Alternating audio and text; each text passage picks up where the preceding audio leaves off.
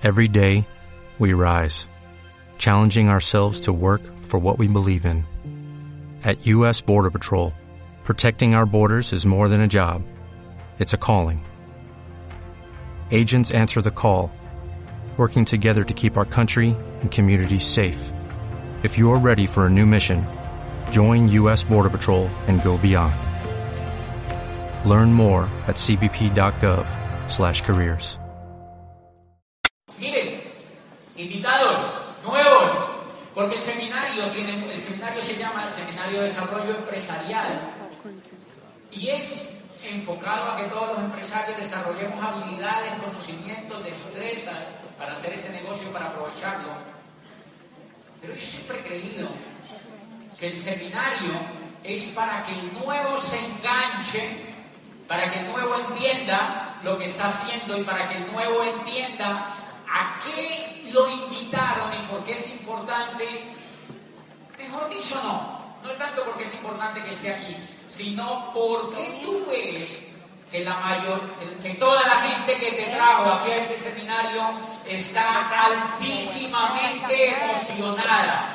Para que tú te expliques ese detalle. ¿Por qué esta gente que me trajo está altísimamente emocionada?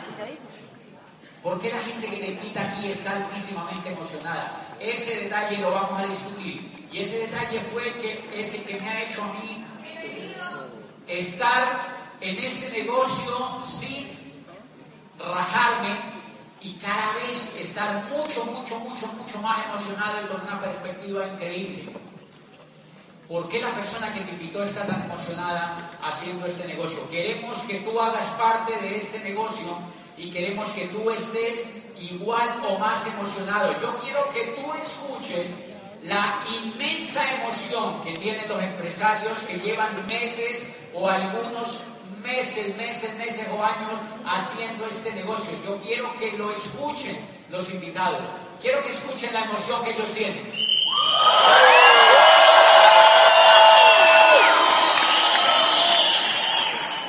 ¿Por qué? ¿Por qué esa emoción? Miren, yo hace siete años era rector de una universidad privada en Colombia. Hasta hace siete años yo estaba allí sentado detrás de un escritorio ¿Tú crees que en alguna parte del mundo donde yo había ido siendo rector, que no fui a muchas tampoco, pero algunos sitios donde yo fui, ¿tú crees que yo estaba emocionado por ser rector de una universidad? No, yo no estaba emocionado.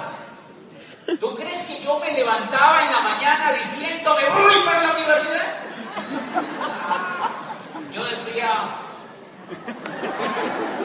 otra vez me tengo que ir a la universidad. Me tocaba bañarme.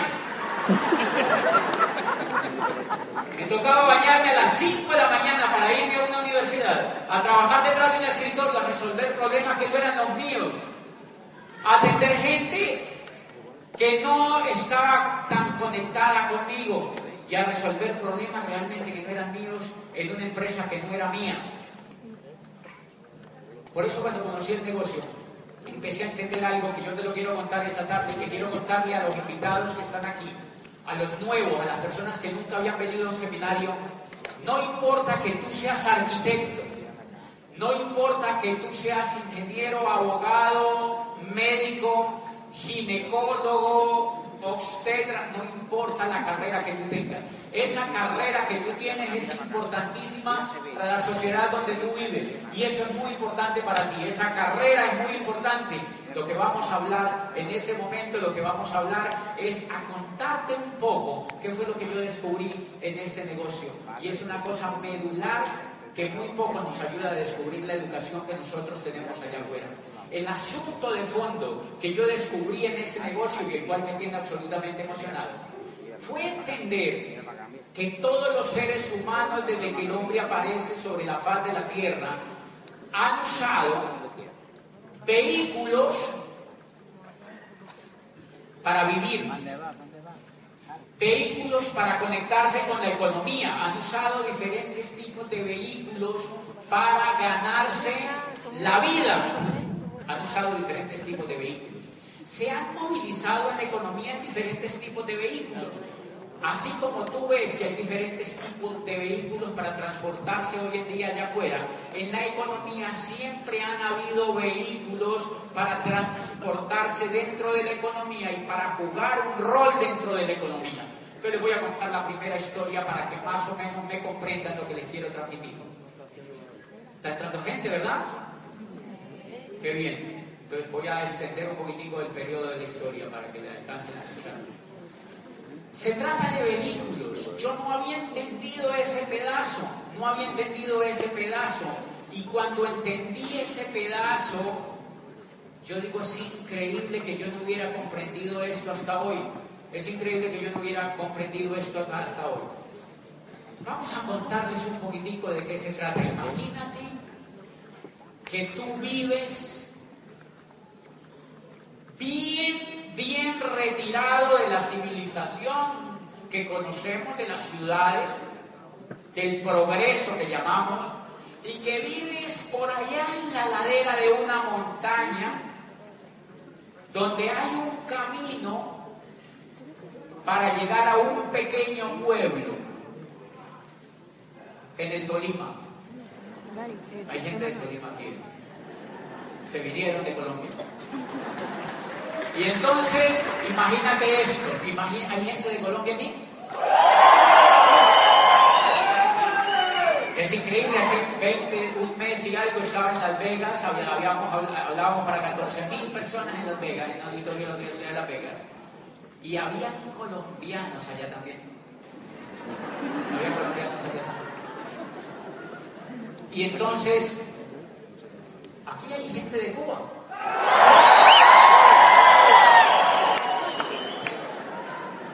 En Las Vegas también había. Todas partes donde yo digo, yo digo, ¿de dónde rayos sale tanta gente de esa isla tan pequeñita? La gente más espectacular que hemos conocido, de verdad.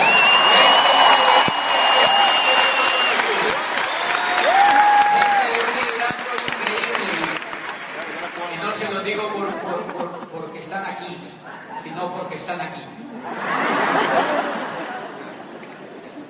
Qué increíble el cariño y la, ternura y, lo humano de esta gente.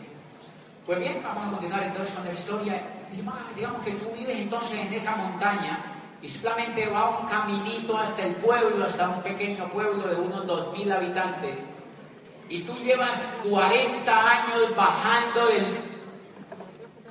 de esa casita que tienes en la montaña al pueblito y bajas en una bicicleta. Siempre bajas a comprar el pan y las legumbres y cositas ahí al pueblo y te vuelves otra vez a tu casita ahí en la montaña.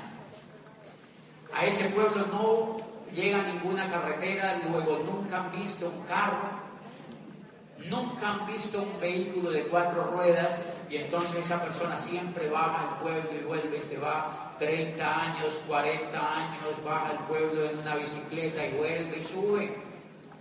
De pronto a esa persona se le ocurre que hay una ciudad a unas, a un, lejos, una ciudad capital, entonces se le ocurre irse para esa ciudad. Pregunta, ¿en qué se le ocurre irse? En una bicicleta. Se le ocurre irse en una bicicleta. Pregunta dos, ¿por qué se le ocurre en una bicicleta irse?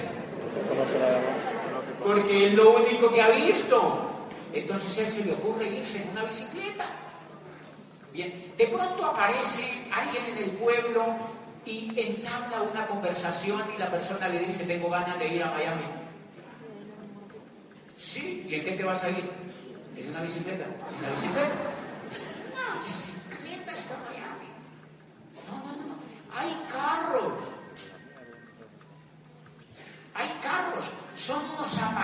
Que tienen cuatro llantas. Tú le echas una agüita, le hundes un pedal y eso sale volando y llega en un tiempo récord a Miami. Tú le dices, eh". ¿tú qué le dices? ¿Tú no crees? ¿Tú no crees? ¿O tú crees? ¿Tú no crees? pensé en eso que tú me cuentas, que me lleva en poco tiempo a Miami. Yo no creo eso. Porque lo único que ha visto es una bicicleta. Pues señores, yo no sé cuál será tu caso, pero lo que yo te quiero decir es que yo estudié Derecho, había estudiado Psicología, había hecho posgrados, era rector de una universidad y en la economía, la relación que yo tenía con la economía, de la forma como yo me ganaba el dinero en la economía, era como ir en una bicicleta. Primer mensaje, el empleo el empleo, yo no tengo nada contra el empleo, porque viví unos años de él. Por tonto, señores, el empleo es como ir en la economía en una bicicleta. Yo era rector de una universidad, pero era un empleado. La relación que yo tenía con la economía era de ir en una bicicleta en la economía. Por eso a mí me contaron dos veces el negocio de Amway, me lo contaron dos veces y me dije, en un periodo de dos a cinco años, yo iba a ser libre. Y yo lo creí, porque lo único que había visto era una bicicleta. Lo único que yo había visto era una bicicleta para ganarme la vida. Entonces yo iba todos los días, me montaba en esa bicicleta. Me bañaba a las 5 de la mañana. ¡Qué crimen! Yo me bañaba a las 5 de la mañana cuando el coco está calientito, imagínate. Y uno bañarlo para irse a sentarse en la empresa de otro. Porque es la única con la economía, es la única relación que tenía con la economía. Entonces me tocaba bañarme temprano e irme a esa universidad a ganarme la plata. Y entonces yo me levantaba por la mañana, desayunaba y me iba a trabajar y por la noche veía televisión. Yo me levantaba por la mañana, me bañaba, me iba a trabajar y por la noche veía televisión y al otro día yo me levantaba, me bañaba, desayunaba y me iba a trabajar y por la noche veía televisión y yo al otro día me levantaba, desayunaba, me bañaba, me iba a trabajar y por la noche veía televisión y al otro día yo me levantaba, me bañaba y al otro día veía televisión y me levantaba y me bañaba.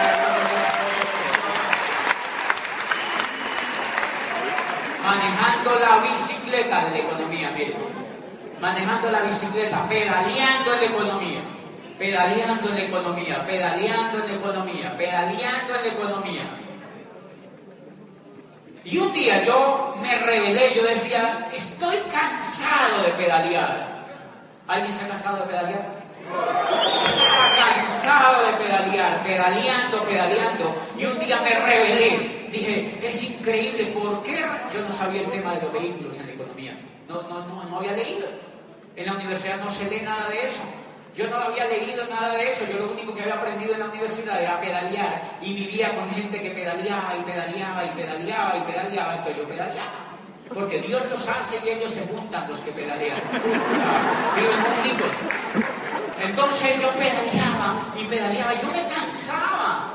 Y yo decía, yo no voy para ningún lado. Y entonces me rebelé. ¿Y cómo me rebelé? Me rebelé y como me rebelé, entonces mire lo que pasó. Al otro día me levanté me bañé, desayuné y me fui a trabajar y por la noche vi televisión y al otro día me levanté, me bañé, me fui a trabajar y por la noche veía televisión y al otro día me bañé, me fui a trabajar y por la noche veía televisión y al otro día me bañé y me veía por la noche veía televisión y... Lo mismo, pregunta, ¿por qué no cambiaba? Porque en el coco tenía la misma información.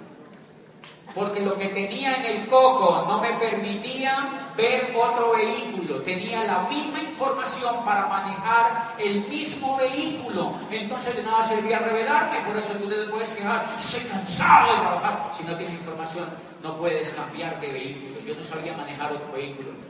Señores, en la primera parte del último libro que escribió Kiyosaki, que es fantástico, se llama La ventaja del ganador, hay una historia que me encantó. Dice, en África los nativos africanos la forma de cazar a los monos o los changos que le llaman mexicanos. ¿Cómo le llaman aquí a los monos? Monos, ¿verdad? Ok, los monos, dice, la forma como los nativos africanos cazan a los monos es que les meten nueces en un tronco. Entonces el mono llega y mete las manos a agarrar la nuez al hueco en el tronco. Y cuando agarra la nuez, no puede sacar las manos. Entonces empieza a hacer así, hacer así, no puede sacar las manos. Y entonces llega el nativo africano y lo agarra. Tranquilito, no hay necesidad de matarlos los agarran ahí tranquilitos y es la forma como pasan a los monos. Y dice el autor, es increíble el parecido que tenemos los seres humanos a los monos. La mayoría vive esclavizada. La mayoría de la gente vive esclavizada a un puesto, a un negocio, a una forma de ganarse la vida, pagando impuestos al gobierno y en una rutina porque les da miedo soltar la nuez. Porque le da miedo soltar la nuez, dice el autor. Y cuando yo leo ese cuento, yo digo, increíble será yo. Yo era rector de una universidad con la mano ahí en el tronco.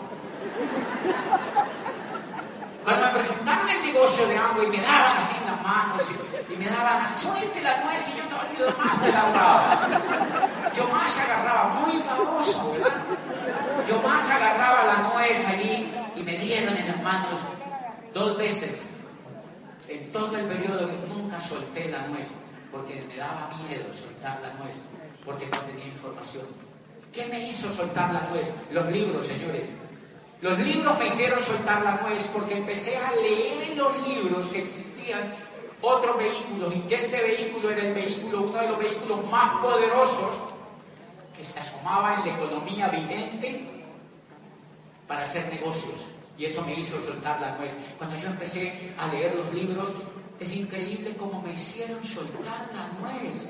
Yo solté y dije, quédense con su pinche nuez allí. Y, lo solté y, pude sacar las manos y a los seis meses de haber encontrado el negocio de Amway, me salí y me fui a hacer este negocio. Llevo un poco más de siete años en la aventura más espectacular, gozando, gozando, gozando, soñando, soñando, soñando, soñando, soñando. Porque empecé a meter mi información a la cabeza y de eso se trata este seminario, que tú empieces un camino a meterte información a esa cabeza, porque es la información la que le hace a uno perder el miedo, el susto de empezar a manejar un vehículo diferente en esta economía. ¿Por qué eso? La mayoría de esa información está en los libros. Yo siempre, siempre insto a los líderes que yo encuentro en ese negocio a que lean los libros, a que se lean un libro bellísimo que se llama Escuela de Negocios de Robert Kiyosaki, para que entiendan que este negocio es un vehículo apoteósico y distinto en economía. Yo tengo unos 10 libros que le digo a los líderes que entren, que así no hagan nada más que se lean esos libros, porque yo veo que cuando ellos se leen esos libros, sueltan la nuez. Si yo les digo a ellos, no la sueltan, porque no me creen a mí. Pero cuando leen los libros, sueltan la nuez. Señores, los libros han cambiado la historia del mundo. Los libros pueden cambiar tu historia. Los libros pueden cambiar tu historia porque los libros han cambiado la historia del mundo. Los la historia del mundo. Lo que más me encanta de este negocio es que no es para gente que no se informe, es para gente informada es para gente educada, es para gente brillante, es para gente que le gusta buscar, es para gente que cuestiona, es para gente inquieta, es para gente que se opone al mismo sistema, es para gente que se aburre del mismo vehículo y quiere cambiar. Eso es lo que más me impacta de este negocio. Siempre que tú vengas a este negocio te van a decir, tienes que leer, porque si tú lees, eres capaz de soltar la nuez y te comprometes con este negocio. Señores, los libros han cambiado la historia del mundo. En uno de los hechos más increíbles que está ligado con la historia norteamericana, que tiene que ver con un libro, se dio en el reinado de Enrique VIII. Enrique VIII era el segundo rey de la dinastía Tudor, uno de los hombres más impresionantes en las dinastías europeas y de los más admirados y temidos durante toda la historia de la realeza europea. Este hombre se llamaba Enrique VIII Y era el segundo de esta dinastía y fue un rey extraordinariamente diferente a todos los otros reyes. Y una de las cosas que hizo Enrique VIII, bien, ya no te voy a decir que eso era bueno o que era malo, pero él era el esposo impuesto de Catalina de Aragón, la hija de los reyes católicos, la sobrina de Carlos V, el emperador del Sacro Imperio Romano Germánico, o sea, era, era grande la cosa. Y él, y, y esa era la esposa de Enrique VIII, estaba emparentada con la realeza española y estaba emparentado con, el, con, el, con Carlos V, que era el monarca que tenía más poder sobre la tierra en ese momento. Pero resulta que a Enrique VIII se le ocurrió enamorarse de una cortesana que se llamaba Ana Bolena. Estaba buenísima. ¿Se enamoró? Enrique VIII no controló las neuronas y se enamoró enloquecidamente de Ana Bolena. Pero tiene un gran obstáculo. No se puede casar con Ana Bolena porque él ya estaba casado con Catalina de Aragón. En ese momento no existía la constitución política. La civilidad no había avanzado, señores, y jurídicamente era imposible siquiera imaginar que tú pudieras romper ese vínculo. Entonces Enrique VIII le envía una carta a Trapio VII, que estaba el otro dueño del mundo, y le dijo, mira, yo me quiero casar con una bodega y, y este papa era familiar de Carlos V.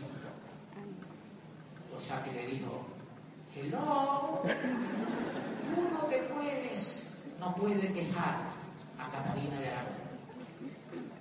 Enrique VIII le dijo, por favor, por favor, déjame estoy enamorado, yo me quiero casar con Ana Y el Papa le dijo, Dios lo bendiga, eso no se puede. No se puede, espiritual ni jurídicamente eso no se puede. Hicieron corte, debatieron el tema, fueron a todas las cortes vaticanas e inglesas y dijeron que no. Y Ana Bolena enamorada y estaba. Y de pronto el canciller de aquella época se llamaba Tomás Moro, un gran filósofo inglés.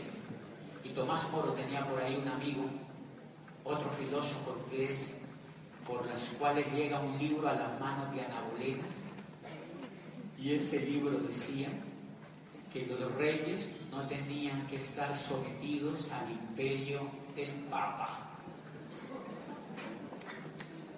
que no era necesario y que ese era un invento de la historia, que no tenía ningún fundamento jurídico ni humano, que el rey era soberano en su país y que él no tenía por qué estar sometido al imperio de ningún príncipe de otro estado que el Papa. Y Ana lee ese libro y dice, eso está bueno para que lo lea mi amor. Y se lo llevó a Enrique VIII. Enrique VIII se lee el libro y dice, o sea que yo no tengo que estar sometido al imperio del Papa. Coño. Se emociona, se, emociona y un libro así de grande y empieza a argumentar y el rey casi se vuelve loco. Llamó a Ana Bolena y le dijo, gracias por el libro. Hemos tomado la decisión de separarnos hoy mismo de Roma. A partir de este momento nace la Iglesia de Inglaterra y el Papa soy yo. ¿Y qué, y qué, y qué? ¡Ay! ¿Qué tiene que ver eso? Pero yo, yo para qué les cuento eso. Hay un comentario que le hace a Bolena que dice, es increíble que hayamos vivido mil años dominados solo por no habernos leído un libro. ¡Qué lindo!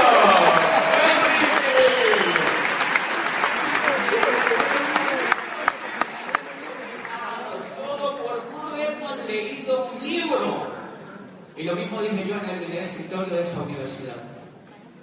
network marketing surge hoy como el método de distribución más poderoso y el modelo de empresa más atractivo en la nueva economía. Empiezo a leer escuela de negocios. El mundo ya asimiló la idea de que terminó la era industrial y de que entramos oficialmente a la era de la información. Los negocios como General Motor y Ford Motor Company pertenecen a la era industrial.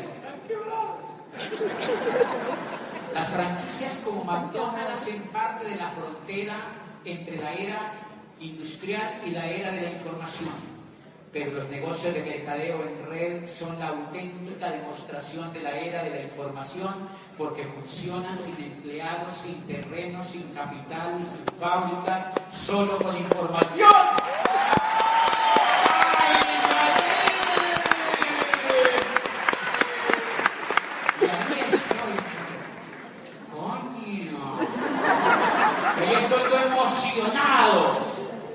es increíble, es increíble, digo yo, que haya estado tanto tiempo esclavizado solo por no haberme leído un libro, señores. Pues díganle a la persona que lo invitó que dónde rayos está ese libro, que tú te lo quieres leer, que tú te quieres leer ese libro. Tienes que volverte a leer ese libro porque eso cambia la historia. Señores, miren, el libro que lee Enrique VIII hace cinco siglos nada menos que hizo el cambio más apoteósico en la cultura occidental, porque por aquellos días Martín Lutero ya había nacido y estaba pensando también. Y nada menos que habían creado la Iglesia de Inglaterra y salvaron al pueblo europeo de un pensamiento único. Y esa decisión si ustedes se dan cuenta, esa decisión le dio nacimiento a los Estados Unidos de Norteamérica, porque los que conquistaron este territorio, los que llegaron aquí, fueron gente que venía de ese pensamiento. Fueron gente que venía de ese pensamiento. El otro pensamiento llegó a América Latina. El pensamiento antiguo que venía de España. España jamás pudo pensar. España jamás pudo cambiar. España nunca pudo leerse ese libro. España quemó el libro. España quemó el libro. España contrató perros, como contratan hoy perros para la, la droga. España contrató perros para ir a los buques que llegaban de Inglaterra a que a que olieran los libros y apenas capturaban los libros ese era el triunfo de España, era capturar libros y quemarlos. Por eso jamás cambiaron. Y por eso España no tiene una tradición filosófica importante, porque no le dejaban a la gente leer. Y por eso la tradición filosófica de España es tan pobre, es tan chiquita. Una Unamuno, Ortega y Gasset, tres o cuatro gatos. Pero no tuvieron la tradición filosófica que tuvo Inglaterra o que tuvieron otros países porque eran capaces de leer toda clase de libros. Y eso fue lo que transformó la historia, señores. España nunca pudo hacer eso. Y entonces, como España nunca pudo hacer eso, España nunca cambió. Y como España nunca cambió, España fue la que conquistó América Latina. España llegó a América Latina, Inglaterra llegó acá. ¿Ven alguna diferencia? Miren, señores, un pueblo conquistó a otro.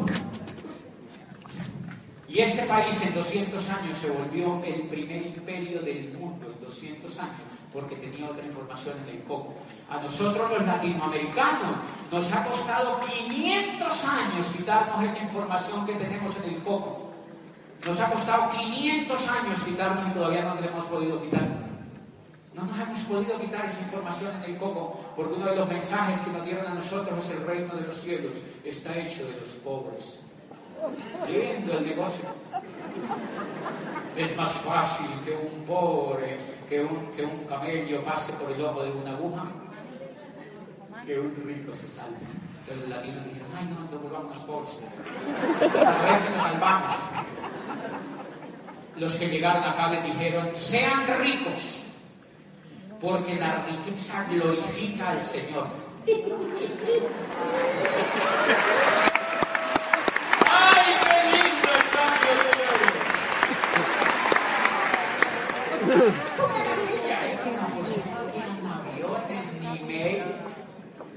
¿Cómo rayos colgaban al Facebook de ese pensamiento? No existía Facebook. Entonces, ¿quién rayos iba a colgar ese pensamiento en la página y los latinos no la podían leer? Pues los latinos llevamos 500 años dominados el coco, todo por un pensamiento. O sea que el progreso está en un pensamiento. El progreso del hombre sobre la tierra está en un pensamiento. Por eso este negocio te insta a que cambies la forma de pensar. Este negocio, desde que tú entras aquí, te dicen que leas los libros, te dicen que escuches los CDs, te dicen que vengan a un seminario y te dicen que vayan, que vas a una convención. La convención es en Tampa del 14 al 16 de noviembre. Es un evento apoteósico aquí en los Estados Unidos donde se cambia la forma de pensar, donde se aprende a cambiar la forma de pensar. Y ese es el proceso que los nuevos continúan. Señores, para que vean lo poderoso que es eso, cuando yo empiezo a leer esos libros empezó a cambiar la forma de pensar. Y eso no lo detiene nadie, eso no lo detiene nadie. Y cuando una persona empieza a tener esa información no necesita motivación, no necesita absolutamente nada. Porque si ustedes observan, han notado que las empresas donde ustedes muchos trabajan, no los ponen a leer. ¿Se han dado cuenta que las empresas no ponen a leer a la gente? ¿Y para qué? No hay necesidad que la gente lea. Por eso a la gente en las empresas no la ponen a leer. Nosotros cuando entramos al negocio de Amway iniciamos un proceso de lectura, porque el negocio de Amway es un vehículo diferente para cambiar en la economía. Yo les cuento que pude cambiar el estilo de vida, pude transformar el estilo de vida en tres años. En tres años después de haberme leído esos primeros libros, en tres años pude cambiar el estilo de vida que yo tenía. Todo porque tenía un pensamiento diferente. Entonces cuando alguien entra al negocio, yo lo único que hago es conectarlo con ese pensamiento. Y me dice, yo no entiendo. Siga trabajando entonces. Tiene que, tiene que esforzarse por entender. Tiene que, oh, eso me gusta leer. Difícil. Tienes que aprender a leer. Tienes que usar el coco para leer. ¿Tienes señores? ¿Cómo que no tienes tiempo para leer? Mi habla dice que él se hizo un posgrado en el sanitario. Todos los días entras tres o cuatro veces, allí tienes tiempo para leer. Todos tenemos tiempo para leer, todos tenemos tiempo para leer. Y entonces yo empiezo a leer esos libros y empiezo a ver que había un vehículo diferente. ¿Y qué, qué fue el proceso que pasó dentro de mí? Primer proceso que la mayoría de la gente tiene que hacer. Y es que miren, Kiyosaki, cuando yo leo a Kiyosaki, dice, cuando habla del cuadrante del flujo de la riqueza.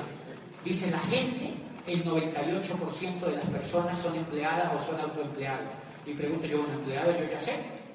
Y en una bicicleta, dice el otro, la gran parte de ese 98% tienen negocios propios. No son empleados, sino que tienen negocios propios.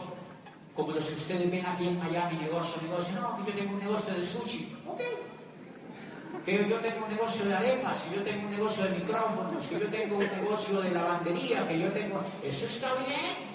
Es un negocio. Dice Kiyosaki, eso no es una empresa. Eso se llama un chuzo. No sé si aquí la palabra chuzo tiene significado. Es como una lanza. Es un chuzo. ¿Por qué se llama un chuzo? Porque todo el mundo lo chuza uno. Lo chuza el gobierno. Lo chuzan los empleados lo chusan los proveedores, lo chusa la competencia, lo chusan los chinos. Chuso, chuso, chuso, chuso, chuso. Chuso, o sea que uno no tiene una empresa, sino un chuso. Dice Kiyosaki, esa gente está en el cuadrante izquierdo de la economía, en, el cuadrante izquierdo de la economía, donde está el 98% de la gente que han aprendido a usar una bicicleta. Entonces yo hice la siguiente reflexión. O sea que el empleo es una bicicleta. Pero tener un negocio propio, que es el autoempleado, es tener una bicicleta pero sin galápago, sin sentadero.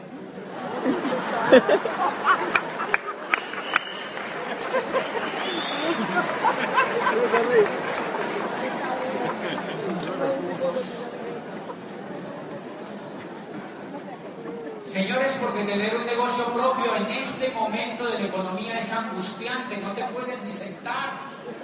Tienes que manejar la bicicleta así.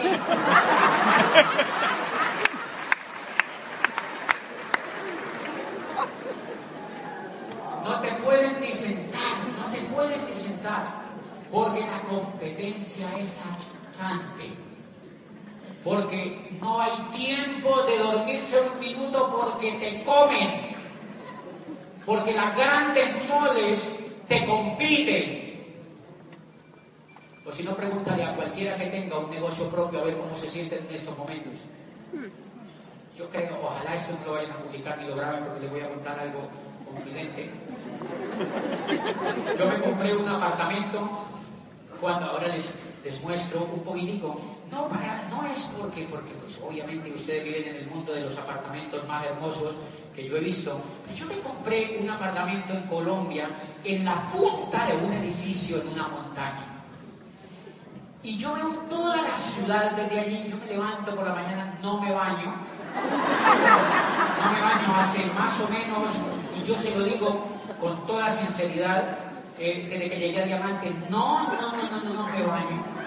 No me baño, me baño cuando yo quiera. Por eso para mí venir a estos eventos es una tremenda tortura. Pues porque me toca bañarme. Me toca bañarme. ¿Por qué no me baño en la mañana? Me baño a la hora que yo quiera, 5 de la tarde está bien. ¿Por qué no me baño en la mañana? Porque venía 35 años bañándome a esa hora, entonces me estoy vengando. Me estoy vengando de eso. Me estoy realmente vengando de eso. Entonces miren que me compro pues un piso para que se den cuenta más o menos de, de la economía que yo te estoy contando. Me compro un piso en la punta de un edificio y entonces hay una torre aquí y está la mía aquí, la otra está cerquita. Y entonces pues es un poquito grande, Para mí es gigante, tiene 560 metros. O sea que no era como esa ese pinche cosa donde vivía de 80 metros, imagínate. Y entonces es interesante, pero yo no les quiero mostrar eso, les quiero simplemente mostrar que desde esa terraza, desde esa terraza, pues, miren más o menos desde esa terraza se ve toda la ciudad de una montaña y se ve toda, toda, toda la ciudad. Vamos a ver si la logran ver de ahí, miren para que vean lo lindo que es Cali, para qué rayos uno se viene para acá. O sea, Cali es precioso, es una ciudad increíblemente linda. Es una ciudad increíblemente linda, Cali es una ciudad increíblemente linda. Entonces pues allí se ve toda la ciudad, toda, toda, toda la ciudad, se ve norte, oriente, occidente, toda, toda, toda. Es que el que firmó esto tengo que hacer un curso después de filmación, porque no firmó la ciudad ahí, pero yo creo que ahí se vio un poquitico de la ciudad. Y entonces, mire, yo me levanto y yo me asomo, me asomo desde esa terraza y yo veo el mundo de carros allá afuera, pitando, déjeme pasar, déjeme pasar déjenme pasar. Y yo digo, es increíble toda esa gente peleándose por ir a trabajar. peleándose allá afuera en un trancón por irse a trabajar. ¿Por qué les cuento esto? ¿Por qué les cuento esto? Por una razón. Porque resulta que el vecino mío, estamos hablando de chuzos, el vecino mío está acá. Porque él lo puede oír y lo rapa. El vecino mío acá, tiene una empresa de hace 30 años en la economía tradicional. Una empresa de hacer muebles. Y la terraza de él pues está como ir al desierto del Sahara. Entonces cuando va a mi terraza dice, ay, qué increíble todo lo que tú le has hecho acá. Mi esposa le dice, ahora estamos yo digo, ¿por qué están líquidos? Y me dice, porque los chinos nos van a acabar. Tengo 200 empleados. ¿Tú te imaginas lo que es pagarle a 200 empleados cada 15 días? Cuando tú les dices, no hay plata, y ellos salen y dicen, bueno, voy a ir a la oficina de trabajo a demandarte, me paga mañana. Ellos no les importa si tú tienes plata o no tienes plata. Entonces es angustiante las quincenas esperando que pase la quincena, negociando, haciendo contratos, pa, pa, pa, para poderle pagar a 200 empleados. Tenemos una empresa de hace 30 años y me preguntan, ¿cuánto lleva tu empresa? ¿Tú qué es lo que haces? ¿Tú qué haces? Porque ellos se van a trabajar, llevan 30 años y les toca irse a trabajar por la mañana, yo me quedo durmiendo en mi casa. Porque ellos tienen un chuzo. Tienen un chuzo de la economía tradicional. Tienen un chuzo de la economía tradicional y yo tengo una empresa, una organización en la nueva economía. Tengo una organización en la nueva economía. La mía lleva siete años, la de ellos lleva 30. La mía apenas comienza, la de ellos está amenazada por los chinos tiende a desaparecer, señores, porque los chinos están haciendo cosas así, están haciendo cosas así. La cultura es una cultura apoteósicamente increíble en creatividad y está haciendo cosas, señores, todos los Estados Unidos están consumiendo lo que ellos hacen. ¿No se Todo lo que se ponen ustedes está hecho allá. Está hecho allá, señores. Es la despensa del mundo. Cómprate un iPhone Nutriline que lo necesitas para llegar Nutriline Cómprate un iPhone y verás dónde, qué dicen que es hecho. China. Apple manda hacer todo allá a China. Todo, todo, todo, la mayoría de las cosas que se hacen en Estados Unidos se hacen en China. Entonces ellos me dicen, los chinos nos están acabando es la competencia es increíble y entonces esos son negocios de la, de la vieja economía. Hay negocios de la vieja economía y hay negocios de la nueva economía. Pues ese negocio, entonces invitados, los nuevos que están en ese seminario, es un negocio de la nueva economía. Es un negocio de la nueva economía. ¿Cómo yo hago para que mi vecino vea ese negocio? Tiene que estar dispuesto a leer. Si él no está dispuesto a leer, no ve el negocio que yo hago. Si él no está dispuesto a leer, no veo el negocio que yo hago. Pregunta, ¿es fácil que ese señor vea el negocio que yo hago? No es fácil.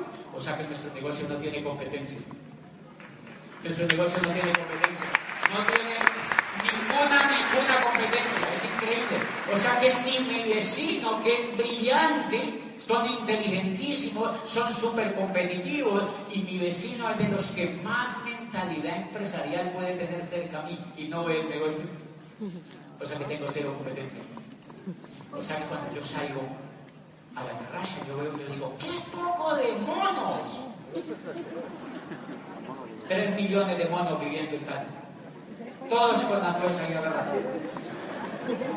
Entonces mi función mi función como líder en ese negocio es darles en la mano así todo el día. A veces sueltan las nueces a través de libros, de seminarios, de convenciones, a través de asociación de libros, de seminarios, de convenciones, invitando gente a seminarios, a convenciones, dándoles, dándoles información, dándoles información para ver si son capaces de soltar la nuez. Los que amarran la nuez, Dios los bendiga, vamos por otro.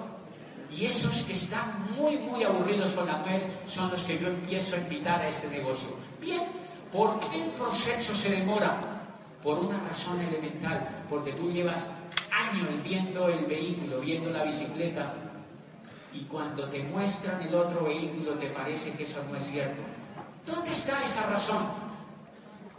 Está en el capítulo séptimo del libro de Platón que se llama La República. Es el capítulo más fantástico que ustedes pueden leer de Platón. Se llama La Caverna. El capítulo se llama La Caverna y Platón cuenta, hay una historia bellísima allí. Dicen, imagínate que hay una persona que nace en el fondo de una caverna y lo único que ve es una rayita hacia afuera y por esa rayita él ve pasar una sombra. Dicen, esa persona la crían en esa caverna y ve pasar una rayita y por ahí lo único que ve es una sombra. Dice, de pronto cuando esa persona está más grande, si la sacan de esa caverna y le muestran la luz y el paisaje que hay, la persona no lo ve porque se encaterilla, dice Platón. Y yo cuando leo eso, yo digo, claro, eso era lo que me pasaba a mí cuando yo andaba en la bicicleta.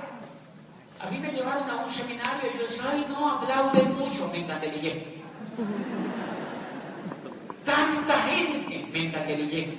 Yo no veía el negocio. Es increíble, yo era inteligente yo no veía el negocio. Yo nunca vi el vehículo, nunca encontré cómo explicarme cómo funcionaba eso, dice Platón.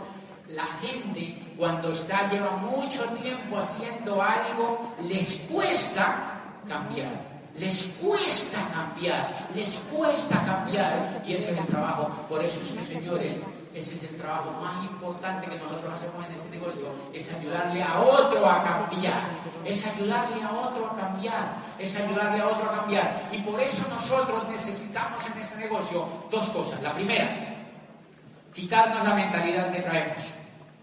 Los que tienen negocios propios tienen mentalidad de autoempleado, que es más o menos lo mismo que empleado, pero un poquito peor. Porque es que ser empleado es muy fácil, porque uno está 15 días allí y dice, quiero la plata.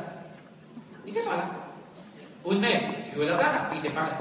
Hazlo como empresario. Si te montas un negocio, cinco años sin recibir plata, solo pagándole a otros, pagándole a otros. Plata para mí, no hay. Por eso es que no tiene asentadero esa bicicleta. Es, un poquito complicado hacer ese tipo de negocio. Entonces lo primero que uno se tiene que cambiar es la mentalidad de empleado con la que uno llega a este negocio. Uno no cree que puede hacer esto, uno tiene un software que está dirigido a ser empleado. Y autoempleado es muy parecido. Entonces uno tiene que cambiarse ese software, tiene que empezar a cambiar la mentalidad que uno tiene. Uno sabe poco de apalancamiento, uno sabe poco de cómo la educación es poderosa para transformar la mente de la gente. Es increíble que la educación, que la información, que un libro sea capaz de cambiar la historia de un pueblo. Es increíble, señores, que hace 500 años Niccolo Nicolini en un pueblo que se llamaba, bueno, una ciudad lindísima que se llama Florencia Renacentista. Niccolo Nicolini era un viejito italiano que se le ocurrió leerse los libros que pasaban por Constantinopla que venían de los griegos y empezó a leérselos y a leérselos y a leérselos y se emocionó y empezó a hacer la primera, empezó a meterlos a la sala de su casa, a meter libros de Platón, a meter libros de Aristóteles, a meter libros de Pitágoras, a meter libros de los pensadores griegos, de los árabes también, y metía libros y metía libros y empezaba a llevar a los jóvenes de Florencia y los metía a su casa y les mostraba los libros. Y se empezó a llenar la casa de Niccolo Nicolini de gente leyendo, la mayoría jóvenes. Esa gente se empezó a dañar el coco.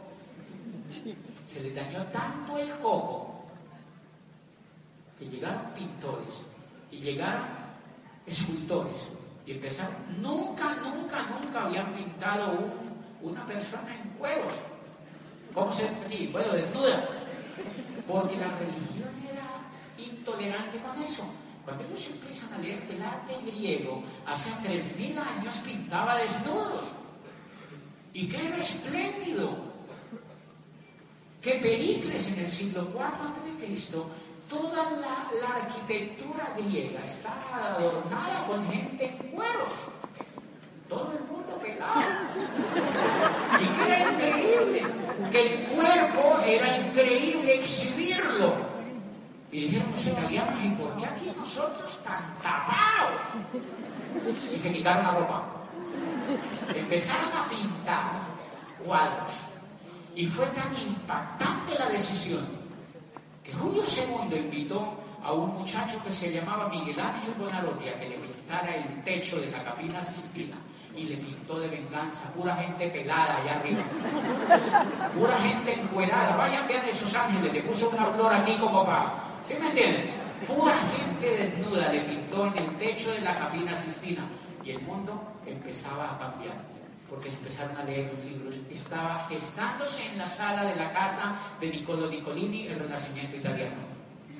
Estaba nada más y nada menos que dándole paso al Renacimiento italiano. Estaba surgiendo el Renacimiento italiano que transformaría después el mundo. ¿Por qué? Por los libros. Pues quiero decirles una cosa que me impactó. La casa de Niccolo Nicolini, para que se den cuenta el poder de un libro, es hoy, bueno, fue la primera, la primera biblioteca pública que se construyó en Europa. ¿Cómo les parece? O sea, que eran, estaban tapados ese gesto de Niccolo Nicolini creó la primera biblioteca pública de Europa. Y hoy se llama la Biblioteca de San Marcos. Cuando ustedes vayan a Florencia, pidan que los lleven a la Biblioteca de San Marcos, era la casa de Niccolo Nicolini, y ahí se construyó un monasterio que se llamaba el Monasterio de San Marcos, y es la biblioteca pública primera que existió en Occidente. ¿Por qué Occidente estaba tan tapado? Porque no leían. Porque no leía, señores. Porque no leía. ¿Por qué uno vive tan tapado allá en la economía? Porque no lee. Es porque no lee. Por eso eso es clave en este negocio, señores. Cuando yo invito gente y les voy a contar que uno tiene demasiado error. Que la primera cosa que yo me cambié a través de la lectura fue la mentalidad de ser empleado o de ser autoempleado. Esa me la empecé a cambiar. Y después entendí una cosa, que para yo poder hacer este negocio necesitaba desarrollar habilidades de liderazgo. Porque no se requería capital, ni se requería empresas, ni fábricas, ni terrenos, pero sí requeriría liderazgo. Necesitaba liderazgo. ¿Qué es el liderazgo? El liderazgo es influencia, señores. Necesitaba influencia. Y ustedes, les voy a contar una tremenda noticia para poder hacer ese negocio que no requiere capital. Tú no necesitas el capital que tienes allá afuera. Tú no lo necesitas para invertirlo en ese negocio. Tú lo que requieres es desarrollar habilidades de liderazgo porque el negocio se trata de trabajar con personas. Y el liderazgo es influencia, señores. El liderazgo es influencia. Entonces, la buena noticia, todos lo pueden hacer, pero tienen que desarrollar influencia. Allá afuera, todos somos influidos o alguien nos influye. ¿Se han dado cuenta? ¿Cómo te influye tu esposo? ¿Te has dado cuenta cómo tu, cómo tu esposo te influye a ti?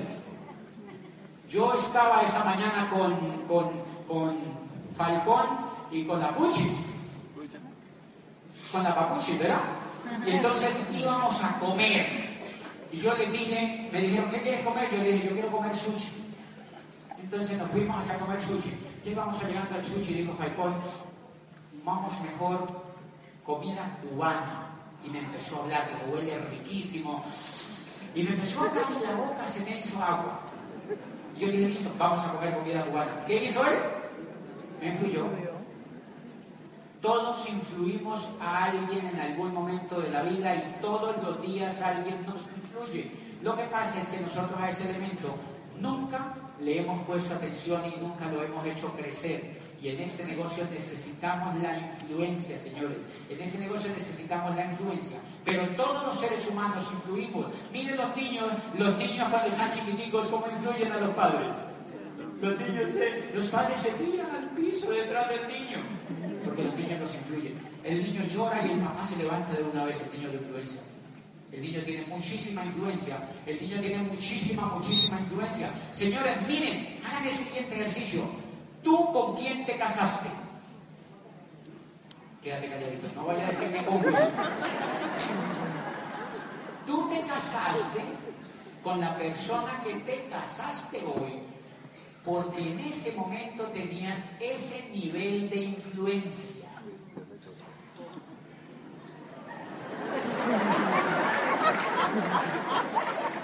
Dios los hace y ellos se juntan.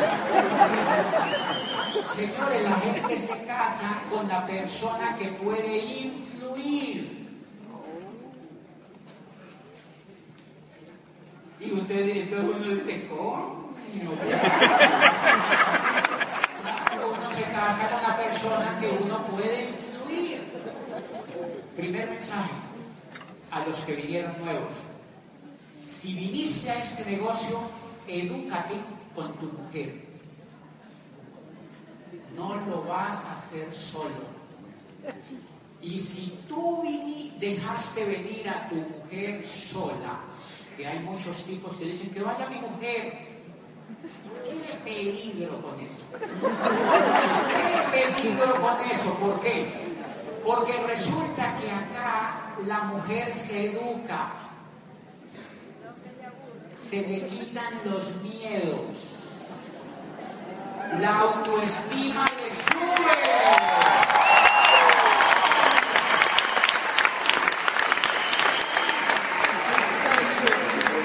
La autoestima sube. ¿Y cómo le sube la autoestima? Y le sube el carisma.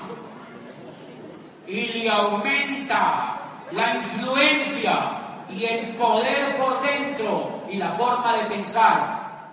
Si el baboso del marido no viene, un día la mujer lo agarra y le hace ti, ti, ti, ti.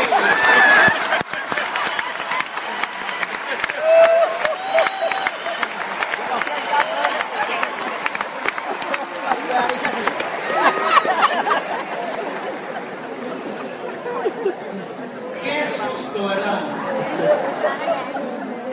Y después pregunta el tipo, ¿y por qué me dejaría?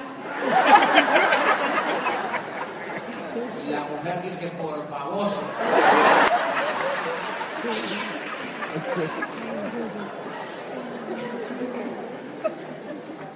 Creo que por eso que mami no lo hace. Es un negocio precioso. Es un negocio precioso. Yo tengo en el negocio, todos los tenemos, situaciones donde la mujer viene sola a hacer el negocio. ¿El marido no viene? No, tengo una tía. Tengo un lorito en la jaula que se sale. es que fue, que ya es que le da miedo enfrentarse a sus limitaciones, porque acá les hacen ti, ti, ti, ti, ti, no vienen a estos seminarios y mandan a la mujer sola y la mujer ya empieza a inflarse. De información. Por eso, señores, esto es un negocio para crecer como seres humanos y yo felicito a los que lo están haciendo en pareja, que yo veo las parejas en casa.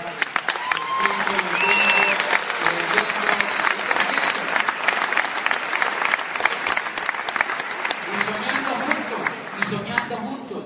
¿Por qué es importante eso, señores? Soñar es poderosísimo. Soñar es poderosísimo. Cuando la mujer empieza a soñar, la mujer es muy soñadora. La mujer es uno de los seres humanos que casi nunca deja de ser niño. Porque a nosotros la educación nos logra volver medio torongolos, pero la mujer se demora un poquito más. La mujer, si ustedes notan, las mujeres son mucho más soñadoras, ya se resisten a pegarse a la realidad. Cuando vengan a ese negocio y empiezan a hablar de sueños, de sueños, de sueños, de sueños, de sueños, ¿cómo dialogan con el marido cuando llegan a la casa? El marido bien negativo, le pone todo, le pone excusas a todo. Lo primero que hace este negocio es que nos enseña a pensar, nos quita, mire, el noventa y pico de la gente, por ciento de la gente allá afuera, es muy negativa. Es muy negativa, ese elemento es clave en ese negocio. La mayoría de la gente no desarrolla ese negocio porque tiene un alto nivel de negativismo. Ustedes saben por qué no existe, a mí me llama mucho la atención esta historia, que ustedes se la saben. Siempre yo he analizado por qué no hay una asociación en el mundo de negativos, por ejemplo. De verdad, la otra vez en Viena intentaron hacer un, una- un club de negativos. Intentaron hacer un club de negativos en Viena y llegaron aviones de todas partes, de Cuba, de Colombia, de Chile, de Estados Unidos, de todas partes llegaron jet privado y discutieron como por 20 días cómo iba a funcionar ese club de negativos a nivel mundial. Y a lo último concluyeron que era mejor no hacerlo porque de pronto eso no iba a funcionar.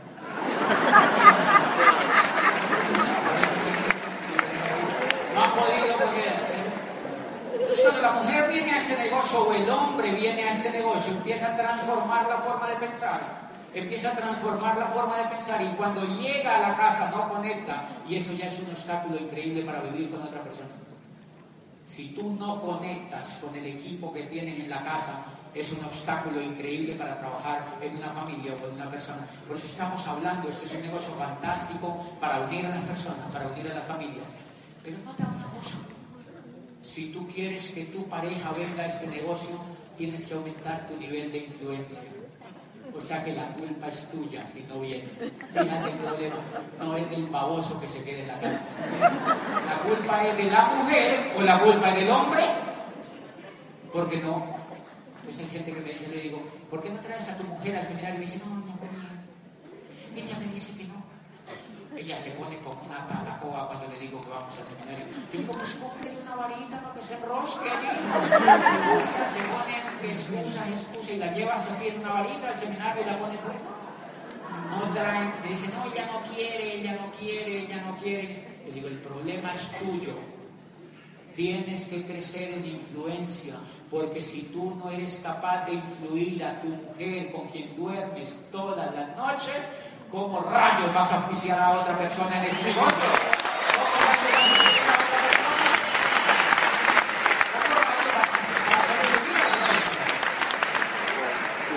Que yo oficié en ese negocio, una vez que yo fui a su casa, y cuando fui a la casa, llevaba como dos meses en el negocio, encendido, encendido con el negocio, habían oído toda la información y yo fui y en uno de sus baños había un producto que no era del negocio. Yo como un jabón de esos verdes. Persona que no te abandona. Era una cosa de esa verde y estaba ahí en el baño. Y entonces yo le vi ese jabón, yo no le dije nada. Entonces subí, me quedé ahí en la casa, yo iba a asesorarlo, yo era como plata si acaso, y este asesorarlos. Pero un líder el negocio. Cuando terminó mi estadía allí en su casa, me dijo, ¿tú cuánto crees que yo me demoro en llegar a Diamante? Yo le dije, te vas a demorar mucho. Te vas a demorar mucho. Y me decía, ¿por qué? Y yo le decía, después se lo digo, pero te vas a demorar. Te vas a demorar. Mírate al espejo con esa carota que tienes y verás que te vas a demorar. Tú mismo te das cuenta si te miras al espejo, te vas a demorar mucho. Y entonces él dice como que él iba y se miraba al espejo, y se miraba y se miraba. Y él decía, ¿pero por qué? Y yo decía, le dijo, ¿qué? Ya te miras en el espejo, ahora mira en el baño. Ah, y cuando vio en el baño me dijo, no, es mi mujer. Ya sé de qué tú me estás hablando. No, lo que pasa es que ella compra productos para seis meses. Y no he podido convencerla que cambiemos esa parte. Es una lucha. Entonces yo dije, por eso te vas a demorar. Porque si no eres capaz de influenciar a tu mujer, ¿cómo rayo vas a influenciar a otro allá afuera?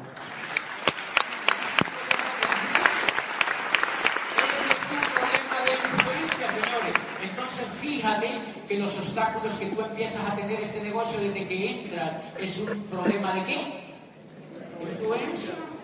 Eso si tú observas qué es lo que te pasa en el negocio y por lo cual uno no avanza, es porque tienes problemas de influencia. Hay problemas de influencia, por eso tú no le puedes echar la culpa al no sé quién, al mercado, a Amway. No, que la culpa es tuya, porque tienes problemas de influencia. Tienes problemas de influencia. Cuando tú creces la influencia, influencias a tus hijos, influencias a tu mujer, influencias a todo el mundo.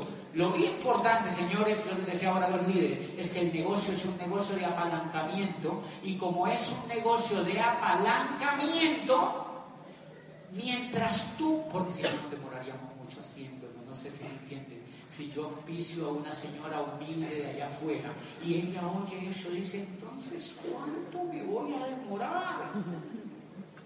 Porque la influencia es muy baja. Por fortuna la señora puede traer a un amigo a este seminario y el seminario influencia al amigo, no la señora. O sea que nosotros tenemos un mecanismo de influencia impresionante que te ayuda a apalancar tu influencia. Y les voy a contar un ejemplo que te va a sorprender. Yo auspicio a un señor allí Cali de 32 años, un líder fantástico. Cuando yo lo vi, ese es un líder fantástico, porque no empieza a saber quién es bueno para esto. Fantástico. Hablaba increíble. Y yo lo llevé a mi casa, yo le di CDs para que oyera, los, no lo auspicié, sino que le di un poquito de información, oyó la información y me dijo, yo quiero hablar con usted. Yo me emocioné y se fue para mi casa.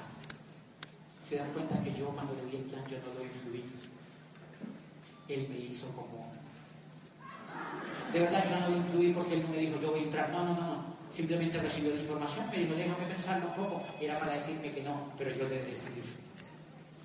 Y adivine quiénes lo influyeron. Los CDs. Eso se llama influencia apalancada. Eso es una influencia apalancada. Eso es una influencia apalancada, señores. Tú puedes apalancar la influencia. Yo ya estaba llegando a diamante y yo no lo pude influir. Pero le pasó un paquete de CDs. A los tres días me llamó. quiero hablar con usted. Se fue para mi casa. Yo casi me oí de la felicidad porque me llamó Jesús, me llamó mi papá que llegó a mi casa así todo bien bonito, de corbata, mi papá se sentó en mi casa. Se sentó ahí en la sala de mi casa a hablar y entonces yo me emocioné porque yo estaba ahí y entonces yo saqué un tablero, tablero acá y yo le empecé a explicar cómo se hacía. Él me dijo que él quería entrar al negocio.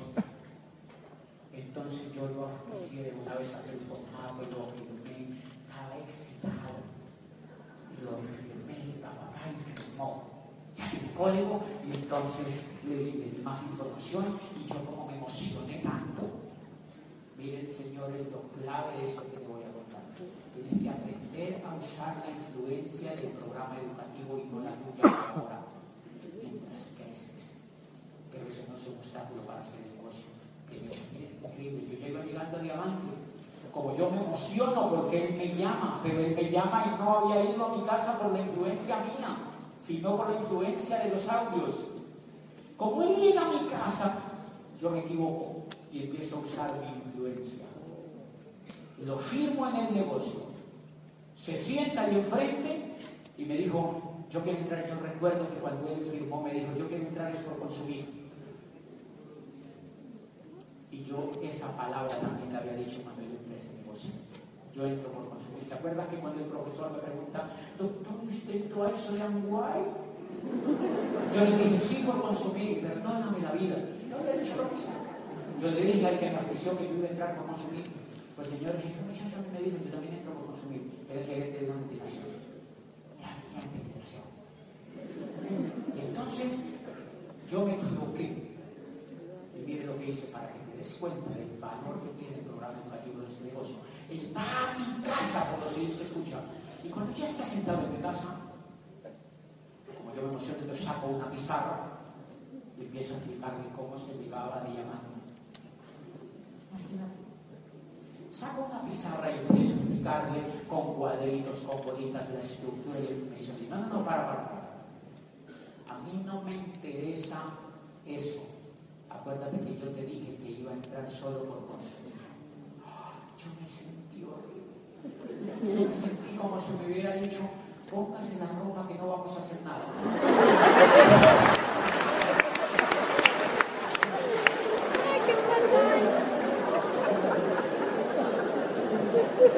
¿Qué ha pasado, verdad?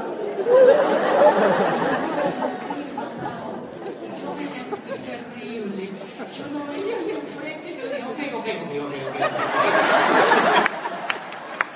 Yo vestido otra vez. Ya otra vez así vestido emocionalmente otra vez. Entonces le dijo que la próxima semana va a haber un seminario en la Universidad Javeriana de Cali y yo quiero que tú vas a ese seminario. Y me dijo, eso sí me gusta. Y yo dije, me voy a vengar. Porque yo quedé muy herido de verdad cuando me dijo eso. Es que es fatal. O sea, que te hagan eso. Yo me sentí de verdad como si me hubiera dicho, no vamos a hacer nada, olvídate. Y entonces yo le agarro, agarro la boleta y se la paso. Y me dijo, listo, me la pagó de una vez. 12 dólares, págate, me la pasó. Y ahí estaba, seminario, a los ocho días en la Universidad Javeriana. Yo nunca lo vi entrar, pero estaba atiborrado de gente. Y esa vez me reconocieron a mí como diamante en Colombia.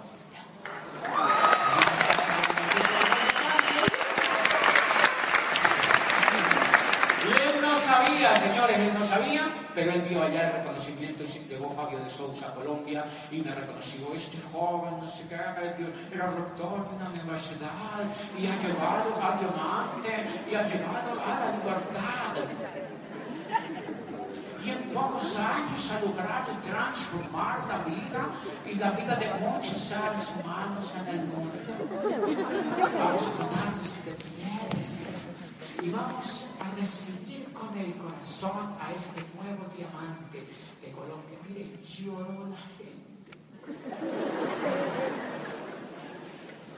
Lloró la gente de la emoción porque la gente me había visto empezando mi familia me había visto llegando a la casa a la una de la mañana de dar el plan. Me habían visto riéndome y yendo de un lado para otro con los productos y me habían visto yendo a almorzar con amigos a mi casa y diciéndole a mis amigos hay que soñar, la vida es de sueño, yo estoy feliz porque estoy soñando y mi familia me decía, él está loco. y ese día el loco salía en la tarima y Fabio de Sousa lo estaba reconociendo y yo le llevaba toda mi familia, felices, los Layucan, todo el mundo ido a ese seminario, todo el mundo ahí sentado y hacía, y porristas habían llevado. Y yo también lloré de la emoción. ¿Quién no va a llorar de la emoción? Yo lloré ese día de la emoción y allá estaba el desgraciado ese que me que me hizo poner la ropa. Allá estaba sentado y vio todo eso y eso le movió el corazón. Cuando terminó el seminario ni me vio porque yo parecía Shakira al final.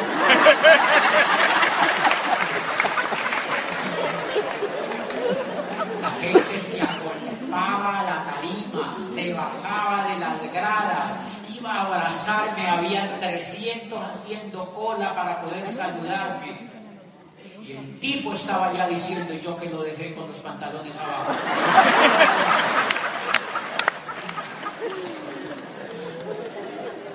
Y yo pensaba, me voy a vengar, desgraciado. Estaba allá. Pues señores, me llamó al otro día y me dijo, yo puedo, yo puedo hablar contigo una hora mañana. Sí, ¿a qué hora puedes ir a mi casa? Y me dijo, yo puedo ir a las 11, ¿me puedes atender una hora? Como diciéndome, dame una hora de tu tiempo. Le dije, sí. Y llegó a mi casa a las 11 de la mañana y yo vestido ahí, yo dije, no me voy a bajar, ahora sí. Vestido completamente apretado aquí así. Cero prostitución. Voy a tener postura en este negocio.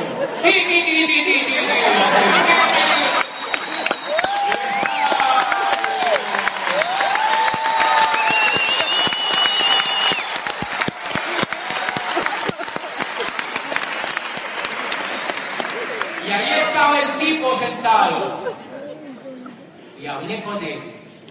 Y era tanto el respeto que tenía que anotaba todo lo que yo le decía, anotaba todo lo que yo le decía y decía, ¿por qué no me das al menos, todos los días yo quiero hablar contigo al menos por una semana, una hora? Y le dije, esto fue una semana hablar conmigo una hora.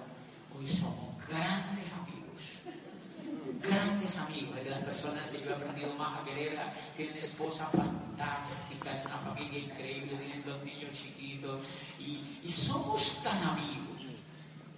Todo empezó usando la influencia del programa educativo. La mía no me sirvió. La mía no me sirvió. La mía no me sirvió. La mía no. Y hoy en día esa persona entendió la influencia del programa educativo y está creando un seminario como este, obviamente un toque más pequeño, de su propia organización, de su propia organización, de su propia organización, de su propia organización. Y ese evento, ese poderoso evento el cual yo lo llevé, le dio tan duro en las manos que al año estaba renunciando de presidente de esa multinacional y se retiró, soltó la nuez. Y dijo, quiero hacer diamante. Dijo, me quiero hacer diamante, entréneme que me quiero hacer diamante. Y ese es el poder que cualquiera de ustedes tiene. Tienes un programa educativo extendido en el mundo entero para usarlo para crear una empresa propia, una organización propia, sin tanto esfuerzo, sin tanto esfuerzo como estás haciendo hoy en día con negocios o con carreras que eran de la vieja economía. Nos vemos en la segunda parte porque te voy a contar toda la evolución que